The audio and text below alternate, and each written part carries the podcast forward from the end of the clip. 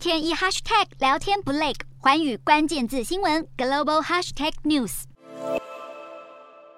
如果他敢去，那就让我们拭目以待吧。美国众议院议长佩洛西与代表团一号抵达新加坡，正式展开亚洲行。裴洛西马不停蹄，先是拜会新加坡总理李显龙和新加坡总统哈利玛，下午又出席了新加坡美国商会的活动。根据裴洛西团队公布的官方行程，他率领的代表团将在访问新加坡之后，在二号转往马来西亚，其后再前往日本以及南韩。不过，各界最关注的还是他会不会访问台湾。其中，《华盛顿邮报》专栏分析指出，佩洛西最可能访台的时间是二号的晚间，或是三号的上午。此外，美国有线电视新闻网 CNN 也引述了不具名的台湾官员报道。预计佩洛西会在台湾过夜，但是目前抵台的时间还不明朗。基于对北京事属敏感，在过去美国政治人物和官员访问台湾时，按照惯例，代表团抵达之前通常都是秘而不宣。然而一号，北京当局却不忘再度呛虾，警告佩洛西一旦到访台湾，将会导致严重的后果，还说解放军绝不会坐视不管。北京放冷箭，要各界拭目以待。但是有看法认为，这回中国对众议院议长设下底线是选错了目标，因为佩洛西可能访台，尽管象征意义十足，但实际价值有限。但话题延烧之际，却适逢周边区域的军事活动升温，使得白宫官员一直想要淡化裴洛西出访的重要性。毕竟拜登可无力向众议院议长下指导棋。然而北京却以强烈的反应发出了错误的讯号，恐怕导致一旦裴洛西不访台，或是一旦中国不强烈回应，在政治上都是代价高昂。